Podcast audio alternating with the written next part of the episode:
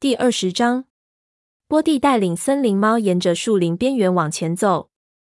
这是他们摆脱那条狗后的第二天。黑莓长仍然在跟内心的疑虑做着思想斗争。他不知道跟着这只老猫往前走到底对不对。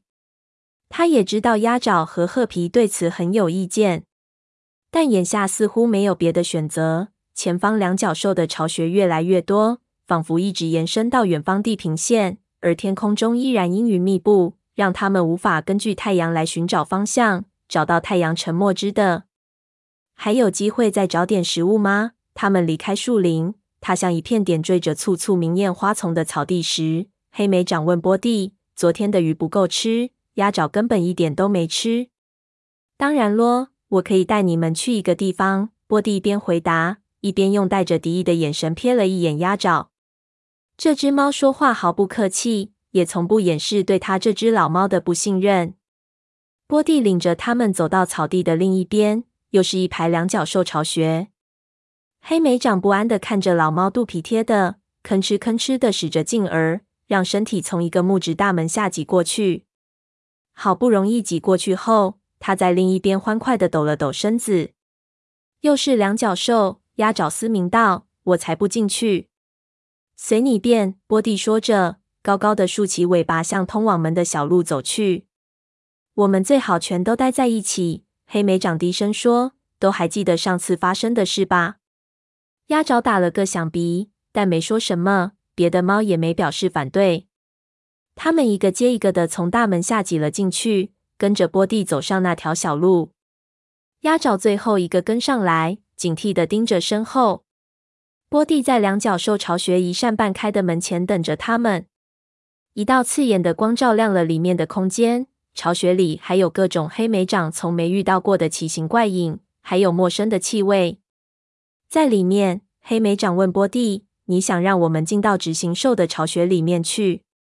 波蒂不耐烦地抽动着尾巴：“食物就在里面。我对这里很熟悉，我常来的。”这是浪费时间，褐皮说道。黑莓长觉得妹妹的声音里透着恐惧，她的爪子在坚硬的地面上焦躁不安的轻挠着。我们不能进去，我们不是宠物猫，吃宠物猫的食物违背了武士守则。嗯，来吧，豹毛温柔的用尾巴轻轻碰碰褐皮的耳朵，进去一下也没什么坏处。我们的旅程很漫长，如果我们能轻松的弄到食物。这会节省我们的时间，我们就可以用这些时间做些别的事情。星族会理解的。褐皮还是心存疑虑的摇摇头，但鱼尾似乎被哥哥的分析说服了。于是，这两只合族猫小心翼翼的冒险进去了。这才对吗？波蒂鼓励他们。食物就在那儿，看见了吧？就在那些碗里面，全是为我们准备的。黑莓长的肚子发出低鸣。他吃的那条鱼本来就不大，而且也已经过了那么久了。好吧，他硬着头皮说：“我觉得豹毛说的有理，我们一起去吧，但要快去快回。”松鼠爪根本没等到他做出决定，早跳进去追赶波蒂了。黑莓长也跟着他走了进去，但鸭爪和褐皮人待在外面。我们在这儿放哨，褐皮冲他喊道。豹毛和鱼尾已经蹲在碗边，急切地大吃了起来。黑莓长可疑地盯着那食物，硬邦邦的小圆球，像是兔子的粪便，但它散发出的味道让黑莓长觉得吃下去似乎不会有什么问题。松鼠爪直接把口鼻杵到另一个碗里，等它再抬起脑袋的时候，嘴边上的皮毛已经被某种白色的东西粘成了小簇，它的绿眼睛闪闪发亮。好喝。他惊叹道：“波蒂，这是什么东西？”牛奶。波蒂回答道：“有点像你从你妈妈身上吮吸到的乳汁。”宠物猫每天都喝这个。松鼠爪甚是惊讶：“哇，天天能喝到这个，做宠物猫也值了。”他又把口鼻扎进碗里了。黑莓长蹲在他身边，舔了几滴白色液体。松鼠爪说的没错，真是太好喝了。味道香醇甜美又浓郁，几乎闻不到两角兽的臭味。他干脆坐下来，痛快地喝起来。他察觉到的第一抹危险来临的迹象是开门的声音，紧接着是两角兽在他头顶发出的尖叫。黑莓长跳起来，正好看见一只两角兽幼崽从门口跑过来，把鱼尾一把抱进了怀里。猝不及防的鱼尾发出惊恐的号叫，开始奋力挣扎，但那只小两角兽把它死死扣在怀中。豹毛探着身子伸出前爪，想要拉住妹妹。但那只两脚兽幼崽根本没有注意到，黑莓长惊慌失措的看着这一幕。鱼尾，他四处找波蒂，却只见这只老猫镇定的向站在门口的成年两脚兽走去，摇着尾巴表示欢迎。这时，鸭爪从花园冲了过来，像一团黑色的旋风，裹着怒瞪的蓝色双眼。你看啊！到达波蒂说的睡觉的地方时，他朝黑莓长嘶吼道：“都是你的错。”是你让那个老癞痢猫带我们到这儿来的。黑莓长面对他的指责哑口无言，但鸭爪并不等他回话。他旋身面向那只小两角兽，嘴唇厚咧，出声咆哮道：“放开他，不然我把你撕成碎片！”那只小两角兽正一面高兴地抚摸着鱼尾，一面尖声高叫，根本就没注意到鸭爪，更听不懂他的威胁。风族学徒正要跃起来。这时，松鼠爪滑步跑来，挡在他前面。等等，你这鼠脑子！他只是只幼崽，像这样做。他轻轻走到小两脚兽跟前，扬起脸，绿眼睛里满是恳求的神色，嘴里发出咕噜声，贴着小两脚兽的腿蹭来蹭去。好主意！豹毛惊呼道，也挤上前去，从另一边贴上两角兽幼崽，咕噜咕噜的叫着。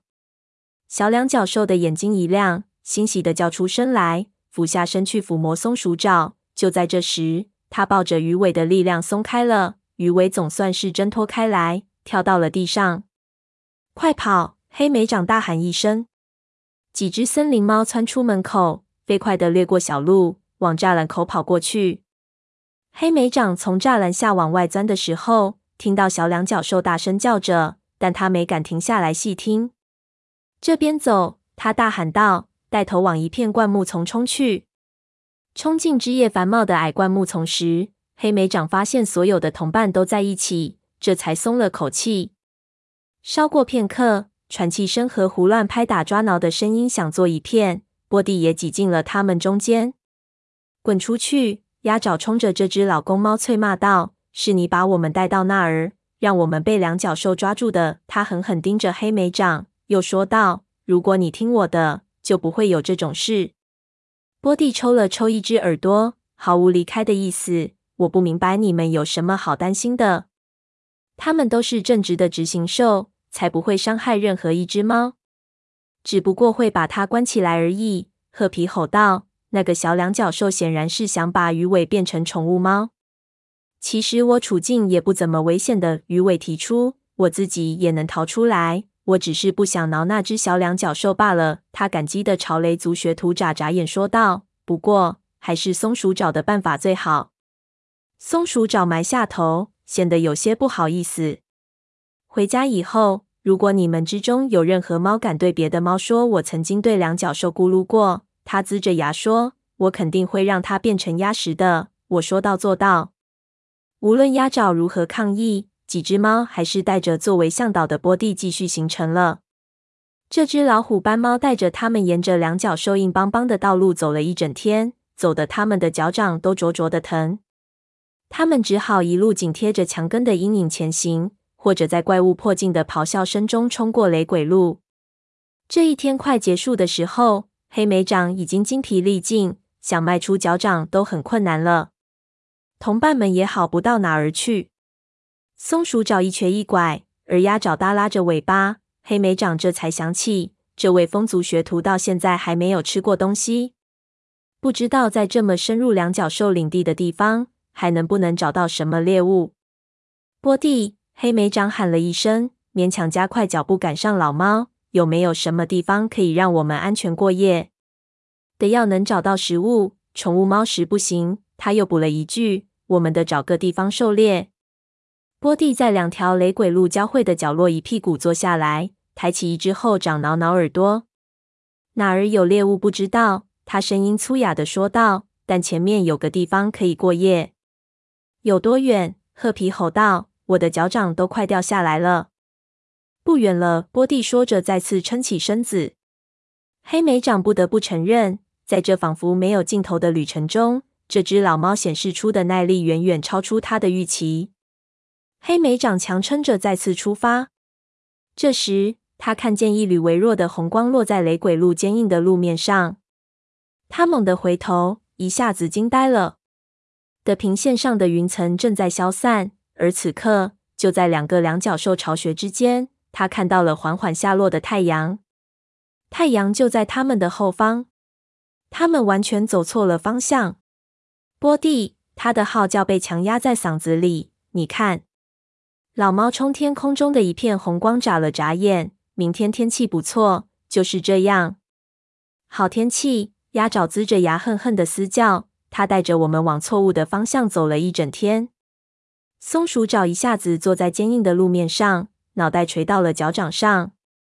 我们应该照日落的方向走。黑莓长不留情面地指出：“波蒂，你真的知道怎么去太阳沉没之的吗？”“我当然知道。”波蒂为自己辩解道。他身上乱糟糟的皮毛渐渐地竖了起来。这只不过是在呃穿过直行兽的地盘。你们乐意的话，随时可以转身自己走啊。他根本就不知道路。褐皮断然说道。他当然不知道。鸭爪嘲弄地说。他连自己的尾巴在哪儿都找不到。我们别管它了，后头的路自己走好了。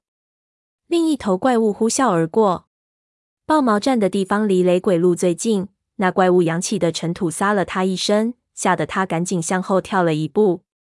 听我说，豹毛说道，我也觉得波蒂带我们走错了路，但我们现在还不能自己走，不然我们永远也走不出两角兽的地盘。鱼尾闷闷不乐地点点头，走过去站到哥哥身边。舔掉他身上的尘土。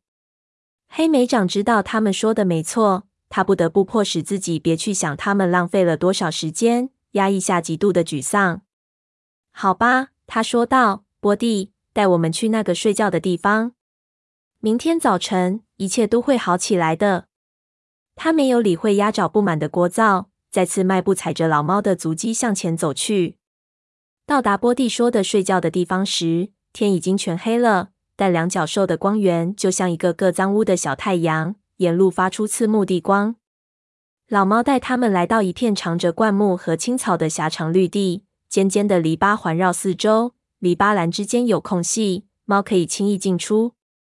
这里有栖身的地方，浅水洼里有水，甚至能闻到猎物的味道。就是这儿，波蒂满意的抽动着胡子说：“还不错，是不是？这地方确实不错。”黑莓长决定就是这儿了，虽然还是有些怀疑波蒂是本来就要带他们到这儿来呢，还是说只是幸运的碰到了这个地方。虽然他们都已经很累了，但还是立刻展开了狩猎。尽管捉到的老鼠都骨瘦如柴，还带着两角兽领地的臭味，但在饥肠辘辘的森林猫嘴里，它们都跟最多只的田鼠一样美味。松鼠爪把它的那只吃了个精光。又没吃够的四下张望，一边叹息道：“要是有一碗宠物猫的牛奶，要我拿什么出来换，我都愿意。”只是玩笑啦。看到鸭爪对他龇着牙，他就赶快补了一句：“开心一点，好不好？”鸭爪转过身，他太疲惫了，完全没精力吵架。没用多久，所有的同伴都安顿下来睡着了。黑莓长总算松了口气。他在低矮的树枝下蜷起身子，在这里，他还能勉强假装着自己回到了以往的武士巢穴中。从树叶之间的缝隙望出去，抬眼能看到天空，但两角兽刺眼的光源截断了银毛星带闪烁的光芒。星族似乎也只能遥遥观望他们了。第二天，他们硬着头皮跟在波蒂的身后。黑莓长步履沉重，感觉走过的路漫长的像是长老的一生。他走在两角兽的高墙下，那墙高耸陡峭，犹如太阳沉没枝的的崖壁。现在他已经深信不疑，那只老虎斑猫根本是在随心散步，走哪儿算哪儿，根本不在乎方向正确与否。但几只森林猫也没办法自己找到离开两角兽领地的路。阴云再次遮住了太阳，根本无法判断方向。天上时不时还落下冰凉的雨点。我们永远也走不出这鬼地方了。他们排队准备再次穿过雷鬼路的时候，褐皮说出了黑莓长的心声：“你闭上那张抱怨的嘴巴。”豹毛反驳道：“我们又能有什么办法？”听见这位向来随和的合族武士嘴里冒出带着敌意的话，黑莓长有些惊讶。尽管休息了一晚，但他们仍疲惫不堪。希望也像是水落到沙地上一般，一点一滴的流失着。褐皮怒视着豹毛，脖子上的毛都竖了起来。黑莓长走过去，站到他面前说：“冷静一点，你们两个都别冲动。”他还没说完，豹毛就猛一转身，窜上雷鬼路，几乎正扑到了一头冲过来的怪物脚掌下。鱼尾惊叫一声，飞奔了过去。不要冒不必要的险！黑莓长在他们俩身后喊道。合族武士没有理会他。黑莓长耸耸肩，转头看着松鼠爪。他挨着他蹲在雷鬼路边，正想找时机过去。等到安全的时候，我会告诉你的。他嘱咐道。我自己会看。松鼠爪啐道。别再像我父亲一样对我说话。他跳上雷鬼路硬邦邦的路面，还好两边还看不到有怪物。黑莓长跟在他身后飞跑，在他到达路对面时赶上了他。黑莓长低下头，鼻子对鼻子的盯着他，话音出口就是暴怒的嘶鸣。你要是再敢有这么蠢的举动，我会让你希望在这里的就是你父亲。我会比他对你更粗暴。我倒是现在就希望我父亲在这里。他针锋相对地说：“火星一定知道我们该怎么走。”黑莓长无言以对。他说的对。英勇的雷族族长绝不会把这趟旅程弄得这样一团糟。星族为什么选中他？为什么？黑莓长转身看那只老虎斑猫，它还在不慌不忙地横穿雷鬼路，好像它时间多的过不完似的。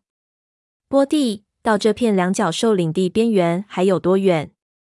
呃，不远了，一点也不远。波蒂发出顽皮的咕噜声。你们这些小年轻也太没耐心了。模糊的咆哮声在鸭爪喉咙里隆隆作响。他朝着这位向导跨出一步。至少我们还没有老糊涂。他恶声恶气地说：“走快点！”波蒂朝他眨了眨眼。别那么心急。他停下来站了片刻，嗅了嗅空气，然后果断地转过身，沿着雷鬼路往前走。这边走。他根本就不知道该往哪儿走。鸭爪大吼道，但仍然跟在后面。因为对这群森林猫来说，这已经不是关乎信念与勇气的问题了，而是他们完全没有别的选择。这一天很漫长，拖拖拉拉的，怎么都过不完似的。当天色再次暗下来的时候，他们正贴着一道高耸的两角兽栅栏，痛苦的跛行。走了这么久的石头的黑莓长觉得自己的掌垫肯定被磨破了，他无比希望脚掌下的是光滑清凉的植物。他张开嘴，想要波蒂再找一个地方让大家歇口气，却突然在空气中尝到一种刺鼻的陌生气息。他停下脚步，努力想辨识出来。这时，褐皮匆匆跑到他跟前：“黑莓长，你有没有闻到那股味道？很像垃圾场的味道，就是影族领地边缘那个。我们最好当心点，这里可能有家属。”黑莓长点点头。经过妹妹的提醒，他在两角兽垃圾散发出的恶臭中清晰地分辨出了家属的气味。他回头看向来路，只见其他的同伴都零零散散地拖在后面。对现状的忧虑和对前程的不确定，再加上长途跋涉的辛劳，已经让他们全都精疲力尽。快跟上来！黑莓长召集道：“大家靠拢一点。”一阵刺耳的滋滋声打断了他的话。他转过身，看见三只硕大的家鼠从栅栏下面挤了出来，挡在路上。它们光秃秃的尾巴高高的反卷在后背上，那三张尖溜溜的脸上嵌着眼睛，恶毒的金光在眼里闪烁。黑莓长一眼就瞧见它们锐利的门齿上反射出的白光。就在一个心跳过后，打头的那只家鼠向他扑了过来。黑莓掌朝后跳开，感觉家鼠的牙齿差点就咬上自己的腿。他挥起一掌，爪锋顺着那家鼠的脑侧划了下去。家鼠吱哇乱叫着朝后倒下，但马上就有另一只家鼠接替了它的位置。更多家鼠从栅栏那边蜂拥而出，如同一条滋滋叫唤的凶险河流涌上路面。黑莓长瞥见一只家鼠将利齿插进褐皮的肩膀，让他发出凶狠的笑吼。接着，又有两只家鼠朝黑莓长扑上来，将它淹没在一片扭动乱钻的皮毛中。一开始，他差点无法呼吸，家鼠身上恶心的气味充斥着他的鼻腔，令他窒息。他奋力蹬出后腿，只觉得爪子刺进皮毛血肉间。随着一只家鼠的尖叫，身上的重量顿时减轻了，让他得以撑起身来。将爪风化向另一只就要在他耳朵上合拢利齿的恶处。就在黑莓长身边，松鼠爪正在一只与他个头差不多大的家鼠身下挣扎。黑莓长还没来得及上前帮忙，他就已经将那家鼠甩飞出去，旋即双耳平贴，咧嘴怒吼着翻身猛扑而上。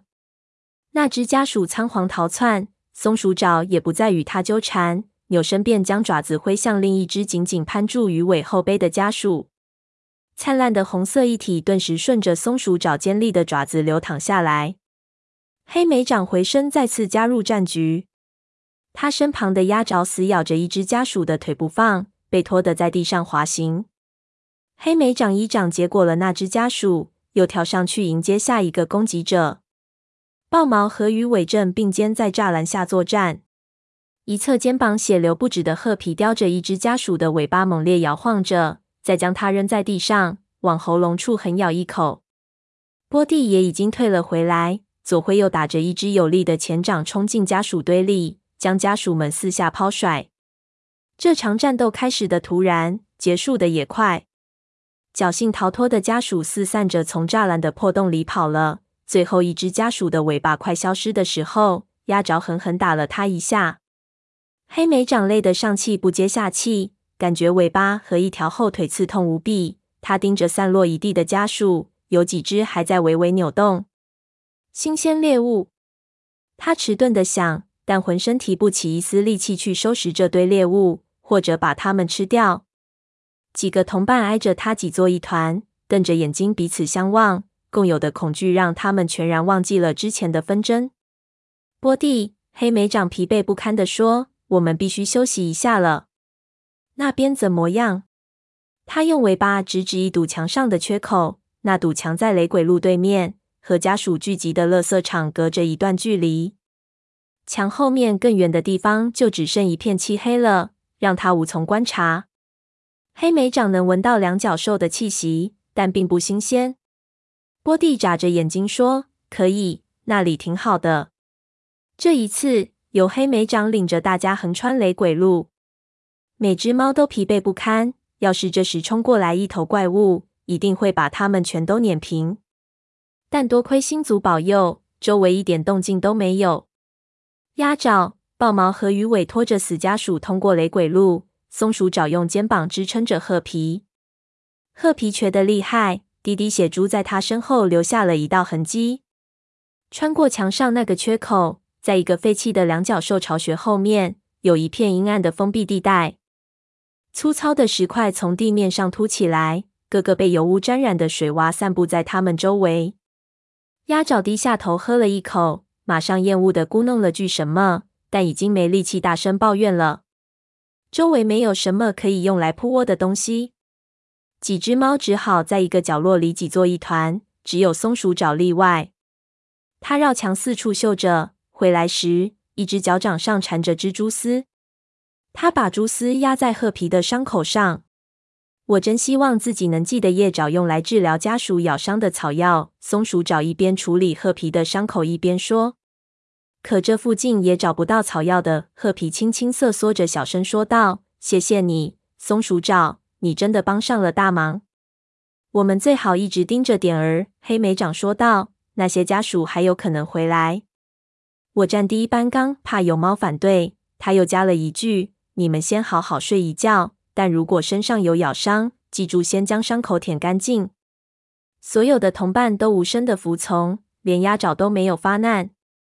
黑莓长猜想他们实在是惊魂未定，才会乐于听从其他猫的指示。